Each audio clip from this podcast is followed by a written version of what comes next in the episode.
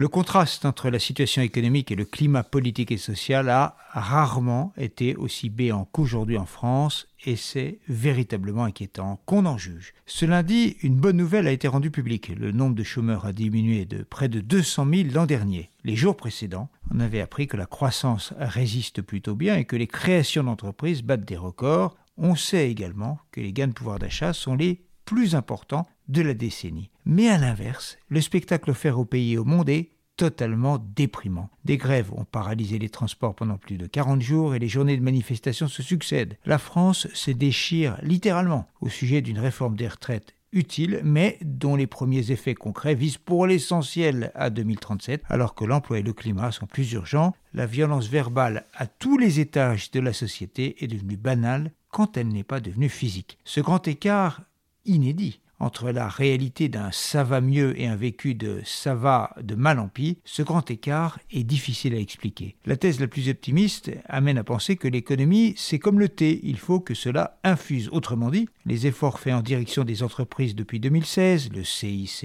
transformé en baisse de cotisation, la loi El Khomri, les ordonnances Pénico, et les efforts consentis aux revenus des ménages, taxes d'habitation, primes d'activité, tout cela commence à payer, mais ça va finir par se voir. Pourtant, une lecture plus sombre amène à regarder le très long chemin qui reste à parcourir, avec un chômage qui reste bien plus élevé qu'ailleurs et une économie qui s'appuie pour beaucoup sur des amortisseurs sociaux parce que l'appareil industriel est affaibli.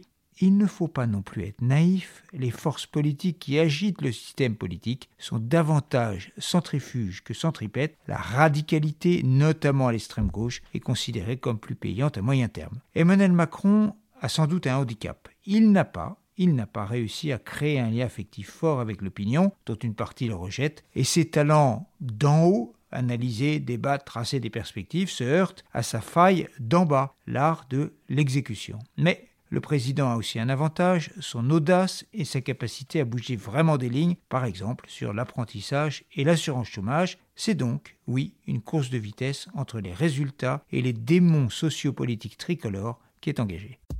Retrouvez tous les podcasts des échos sur votre application de podcast préférée ou sur leséchos.fr.